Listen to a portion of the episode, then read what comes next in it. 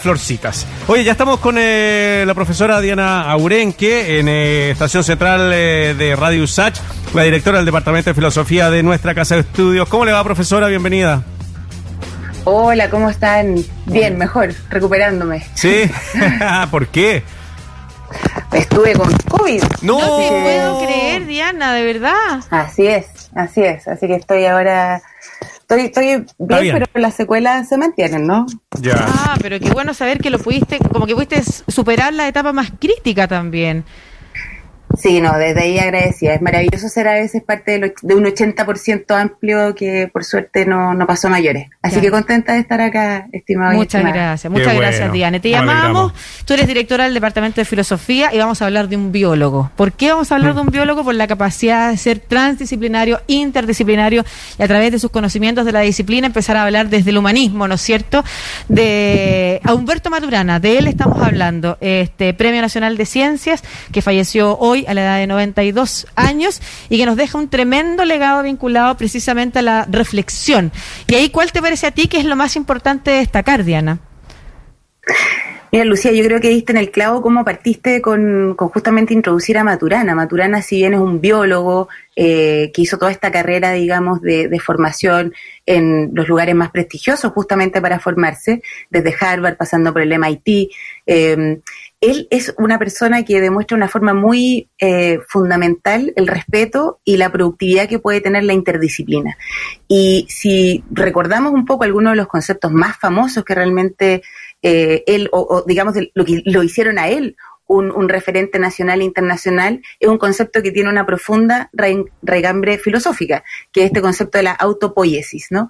Eh, yo, yo, diría que, de hecho, yo cuando estudiaba filosofía, nosotros veíamos en epistemología, que es la ciencia encargada de, la teoría del conocimiento, digamos, veíamos a, Maturana, Varela, el, conocido libro El árbol del conocimiento, un poco para entender cómo desde una perspectiva contemporánea se intentaba explicar el origen del conocimiento pero también eh, eh, vinculado a cómo los seres vivos y los procesos, eh, digamos, de, de, los organismos funcionan. Entonces, uno de los aportes más importantes, yo diría, de, Maturana es justamente esta apertura que tuvo el biólogo de no solamente pensar la vida y lo vivo desde teorías o planteamientos estrictamente biológicos que ya se entrampaban. O sea, si revisamos algunas de, las declaraciones que tenía, que, mostraba Humberto o, o, o Varela, ellos pensaban trataban de, pensar más allá de los de los cánones que estaban en, su tiempo, los años 60, fines de los 60, mm. cuando desarrollan el concepto, y vuelven a los clásicos, vuelven a Aristóteles y tratan un poco de decir, bueno, Aristóteles parece que falló y en qué falló. No sé si tú, Lucía, o, o, saben un poco esto del, concepto de la autopoiesis, pero una por cosa favor, te fascinante. Te iba a preguntar, te iba a pedir que precisamente profundizaras en, ese concepto. Sí, no, encantada. Mira, la idea de la autopoiesis, que viene estas dos palabras griegas, el auto es el, el, sí mismo, ¿no? Y la poiesis es la palabra desde donde viene también nuestra palabra para decir poesía o lo poético. Es decir, es algo que tiene que ver con una producción eh, y por lo tanto la idea de la autopoiesis es decir que los organismos vivos tienen una capacidad de autoproducirse. Entonces, eso ya es una cosa que uno podría decir estaba quizás en la filosofía griega, en Aristóteles cuando hablaba de lo vivo como eh, la fisis, que era como lo que tiene un principio que es de sí mismo se genera, sea, una, una, semilla necesita solamente un poco de tierra, un poco de sol, un poco de agua y algo pasa, ¿no? Y sale un árbol. Eh, entonces, parece que la, naturaleza y lo vivo tiene un principio desde sí mismo autogenerador. Mm. Pero que hace Humberto Maturana con esta idea de la autopoiesis es que dice los organismos vivos no son al modo como se pensaba en Aristóteles, algo que tuviera una finalidad intrínseca, un propósito desde sí fijo e invariable, sino que tienen algo creador que dialoga, por así decir, con, con el medio ambiente, con, con, pensamos que ya existe Darwin, entonces él como bien biólogo conoce que las especies no son un poco también los postulados de Darwin. Cuestiona Aristóteles, toma Darwin, lo cuestiona también, mm. pero al mismo tiempo trata de decir los, los seres vivos tienen algo un poco como máquinas, pero máquinas especiales. Mm. Por eso la idea de lo, lo, poético es algo que se fabrica, pero se fabrica siempre en, en virtud de, de otros, de terceros. Entonces es un concepto muy potente eh, porque como digo, en el fondo trata de criticar a Aristóteles, pero toma esta tradición griega, esta tradición filosófica, eh, para justamente generar una biología científica. Ese diálogo es potente y, yo te digo más, o sea, es lo que en los países más, em, o sea, él viene de, este viaje por Harvard, por MIT, si uno ve cómo se estudia eh, neurobiología en, estos centros, tú tienes un diálogo siempre interdisciplinario. Hay un filósofo, hay, hay un, un, informático, hay un biólogo. No es solamente los mismos del mismo nicho haciendo lo mismo. Diana, ¿por qué fue tan revolucionario esta propuesta del profesor Maturana y el profesor Varela? ¿Por qué llamó tanto la atención en el mundo y se, bueno, y se extendió durante, bueno, hasta, hasta ahora y me imagino que también existen personas que siguen investigando e indagando esta situación? Sí, bueno, yo diría que pueden haber varias razones, pero sobre todo porque en la ciencia, o sea, como ha ocurrido esto, digamos, el, que la filosofía pueda tener una entrada en la ciencia es algo que a veces es bien discutido. Y lo que quería Maturana era entender qué es lo vivo, cómo funciona lo vivo, cuál es el principio que está detrás, que no sea un principio, eh, digamos, como al modo aristotélico, que en el fondo falla, que le pone un fin, un telos, a los organismos como si estuviéramos programados de antemano. Él dice, no, no es así, pero parece que hay algo que sí le da una cierta unidad. Ese puro preguntar, que es más bien, por así decir, filosófico, insisto, Badurán y Varela no fueron acogidos como científicos en un principio de la mejor manera, tuvieron que mm. ganarse un respeto, eh, como suele suceder, ¿no? Mm. Y, lo mismo pasa con los grandes em, exponentes de, las ciencias contemporáneas. Pero pienso en, por ejemplo, Einstein, cuando presenta su teoría de la relatividad eh, también fueron considerados un poco como locos. Y ojo, Einstein también en su tiempo libre leía filosofía, leía la crítica a la razón pura de Kant. Entonces, mm.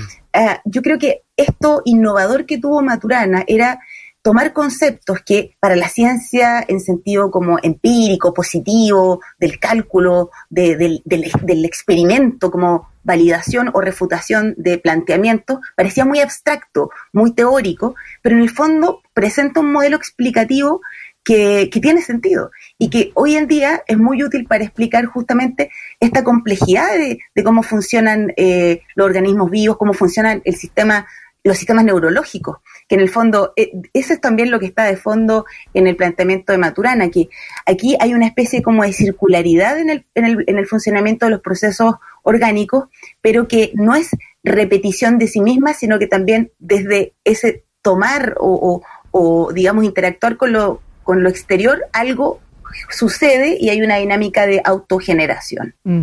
Estoy pensando en las mentes revolucionarias de las que hablas, ¿no es cierto? Y que tienen esa capacidad de cuestionarse a sí mismo y cuestionar las verdades establecidas, muchas veces incluso con el rechazo de los propios pares, eh, de, los, de los propios pares de la ciencia, de los propios pares de cátedra, en, distintos lados eso pasa y, y, eso está vinculado a un concepto que yo mencionaba al principio y que Maturana también lo ocupa mucho para hablar y lo y hace esto mismo, que es usar ese concepto para distintas realidades y que tiene que ver con el desapego.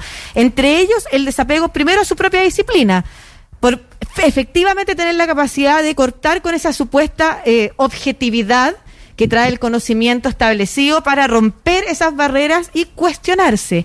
Y ese desapego es también lo que nos invitó a pensar en sus últimas entrevistas eh, sobre lo que nosotros creemos políticamente, ideológicamente, y cómo nos podemos abrir en este momento a la posibilidad de que el otro también tenga algo que aportar, ¿no es cierto? Eso es eso también es una experiencia, una conversación y una reflexión antigua en Maturana, pero se hace muy presente hoy. Y sobre esa manera eh, humanista de entender nuestra relación con los otros, quería que profundizaras un poco, Diana, también, sobre todo en el contexto país en el que nos encontramos.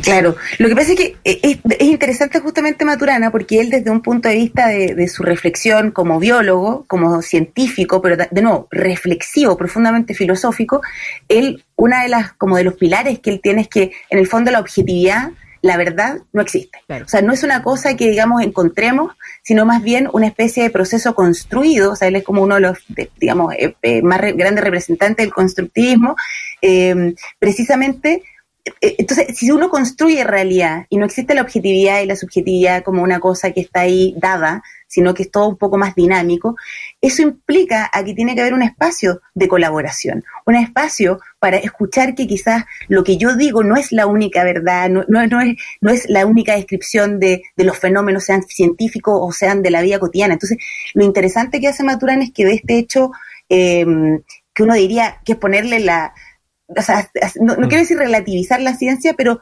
quitarle ese suelo que a veces, muchas veces piensa o piensa, pensó la ciencia que tiene, que esto de que es completamente objetiva, y sabemos hoy que no, mm. que hay una serie de variables subjetivas, no estoy diciendo con esto que, exacto, siempre hay sesgo y siempre hay intereses y, y también paradigmas históricos que modelan las verdades. Las verdades tienen algo histórico. Entonces, em, en ese sentido, él lo que hace de forma muy brillante es ser consecuente y decir, bueno, si en la ciencia que deberíamos encontrar objetividad no la hay del todo, o, no la hay sin la cooperación y, la, y, la, y el considerar a los otros, mucho menos en el mundo social. Entonces, eh, eso yo creo que es una cosa que nosotros... Eh, que, como valor en, en nuestro aporta, no sé, de una elección de constituyentes, de procesos importantes que vienen. Eh, obviamente lo que más parece que está faltando es esto como esta especie como de humildad de retroceder y escuchar al otro y quizás generar acuerdos y verdades comunes, mm. que no significa yo imponer mi visión al otro, sino más bien eh, modificar y realmente encontrar, bueno, lo que el pensamiento en la filosofía siempre quiere, ¿no? En el diálogo con otro, encontrar lo que realmente las cosas son. Sí, en su último libro, eh, con eh, Jimena Dávila, La Revolución Reflexiva, eh, hablan sobre este tema de la psiquis del poder y, que eso sería el talón de Aquile, el talón de Chile, la parte más débil que tiene que ver con el tema de em, la negación, de, lo, de, la falta de diálogo, de encontrarse en un punto común. Yo creo que es lo que decía usted, profesora, en el sentido de que el diálogo es muy relevante en esto de la creación también de un país. Maturana participó no podríamos decir siempre en la actividad de em, política, pero sí tenía una opinión eh, relevante sobre cómo se transformaba Chile y aplicaba también sus teorías y también su pensamiento a eso. ¿Usted también destacaría algo de su desarrollo también en la política nacional o por lo menos de visión de país que él tenía? Qué, bueno que lo menciona. Yo pienso que aquí hay, más que el involucramiento, ese es un involucramiento que yo diría, claro, es político, pero es porque él era un intelectual involucrado con su entorno, era un intelectual eh, que dialogaba con su realidad, que no estaba en una academia haciendo investigación separada eh, o, simplemente como esta ilusión, o por mucho tiempo que también sí pasó en realidad, las universidades haciendo ciencia, investigación, docencia, pero muy separada de lo que estaba pasando realmente en, digamos, en la plaza pública. Eh, él es un, intelectual comprometido y en ese sentido profundamente político, pero como intelectual. Y eso también es, una cosa que hay que, resaltar y remarcar, porque no se trata de que todos los que sean académicos o intelectuales tengan después que quizás ir y militar en algún partido, pero no por ello no deberían tener un compromiso político. Y sobre todo, él eh, estuvo durante prácticamente toda su carrera en la Universidad de Chile. Eso tampoco es irrelevante, es una universidad hermana nuestra en términos de que es una universidad estatal y pública y, desde ahí obviamente hay una sensibilidad especial. Cuando uno está mm. asociado a estas instituciones, tu saber, eh, el conocimiento sabemos es poder, pero y la información también es poder. Y él desde ese rol de poder también trató de, eh, de poder hacer una especie como de, de llamada de atención a, cómo podemos tener más diálogo y desde, desde, su, desde su área. Yo creo que eso es una, es una lección que deberíamos aprender. Mm. Es algo que y esto estoy hablando de los académicos,